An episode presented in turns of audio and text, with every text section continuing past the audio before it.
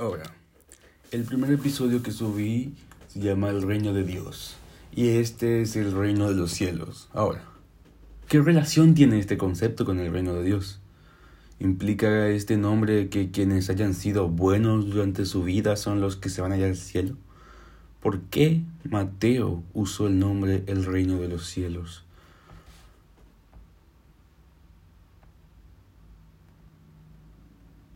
En el Evangelio que lleva su nombre, Mateo, el recolector de impuestos, que luego se convirtió en un discípulo de Jesús Nazaret, se refirió al reino de los cielos en varias ocasiones, haciendo un reencuentro ahí de la vida de Cristo.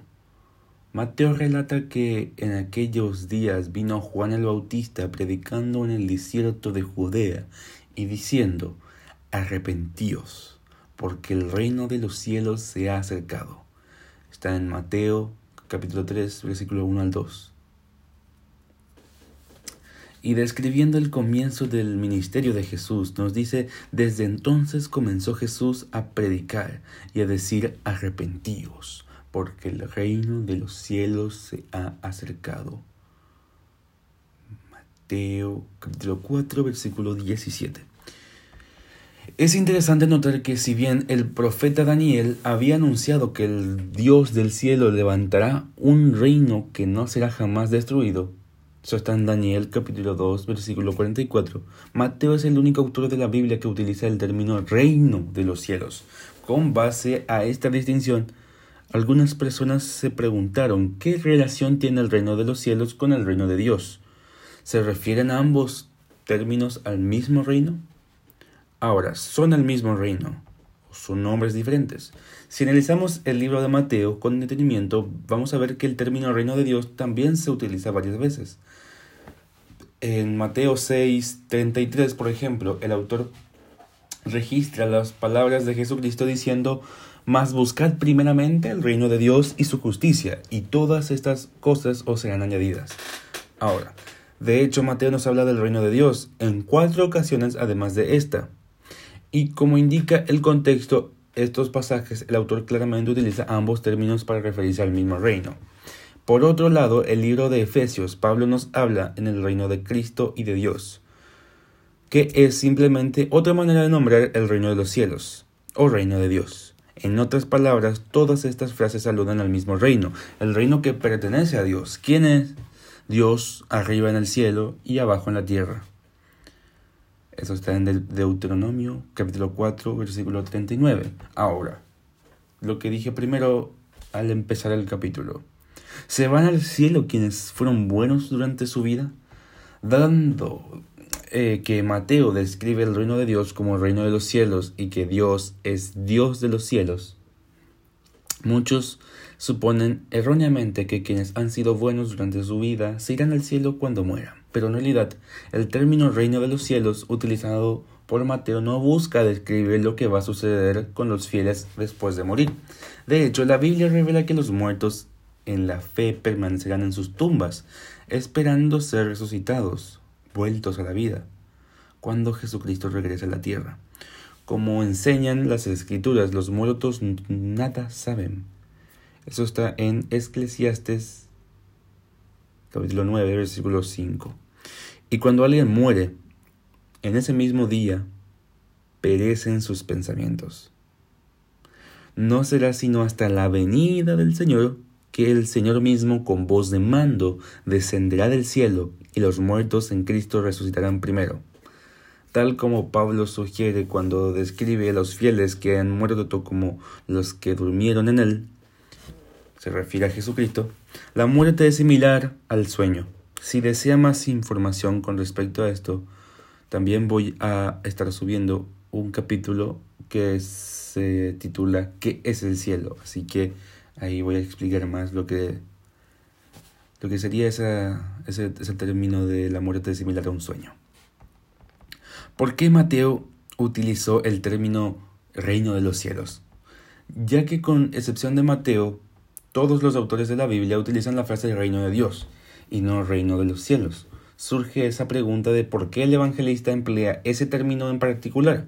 Si bien la Biblia no nos da una respuesta evidente, podemos sacar muchas conclusiones analizando ciertas creencias de, por ejemplo, los judíos en el del primer siglo.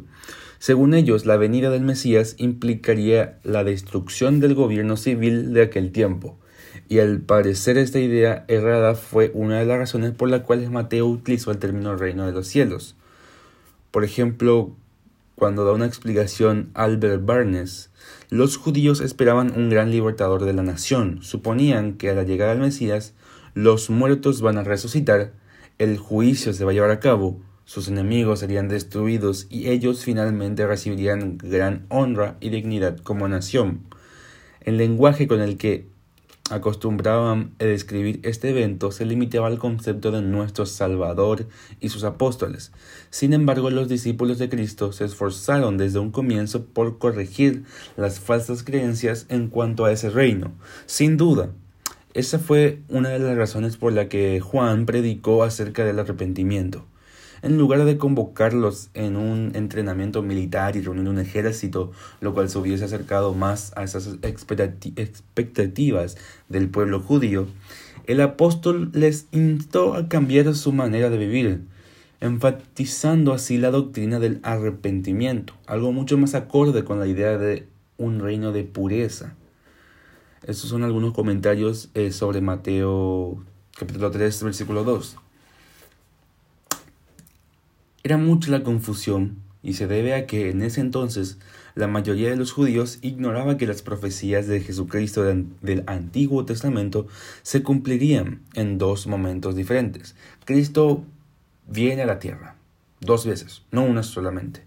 El autor del libro Hebreos aclara ese hecho explicando que Cristo fue ofrecido una sola vez para llevar los pecados de muchos y aparecerá por segunda vez, sin relación con el pecado, para salvar a los que le esperan.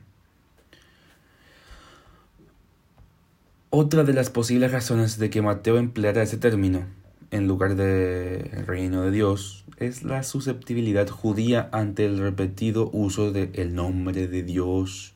Probablemente Mateo utilizó la palabra cielo como un eufemismo para referirse al mismo reino que era el reino de Dios. Ahora, ¿qué es lo que tenemos que llevar esto a la obra?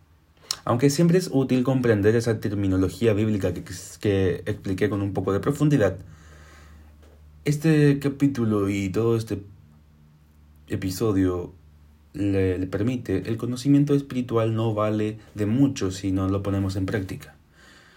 Eh, habiendo aprendido mucho más acerca del futuro reino de Dios, también tenemos que esforzarnos por ser parte de ese reino, eventualmente. De hecho, llegar al reino de Dios debería ser la meta principal de toda nuestra vida. Esto debería ser la motivación de todos nuestros pensamientos y acciones. Como nos exhorta Jesucristo, buscad primeramente el reino de Dios y su justicia. Eh, son mis palabras, cambiando el versículo con mis palabras de Mateo capítulo 6, versículo 33. Si querés hacerlo, voy a estar subiendo muchos más episodios de este tema. Y que yo sé que te va a ser de gran ayuda para conocer la manera de buscar a Dios y toda su justicia.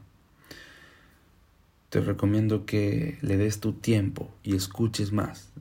O de que también vos te rebusques y leas en la Biblia y busques información de profesionales, de buenos pastores ¿Qué es el reino de Dios?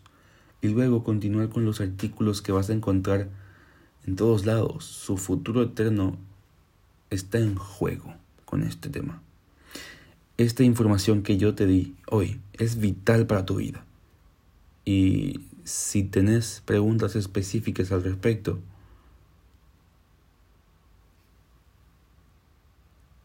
podés buscarme en mis redes sociales. Y yo siempre voy a estar para responder cualquier pregunta en la que yo les pueda ayudar y tenga que ver con los artículos que yo subo. Y la verdad que estaría encantado de responderle, con muchísimo gusto. Y ese era el mensaje que tenía para, para ustedes en estos dos episodios que estoy subiendo.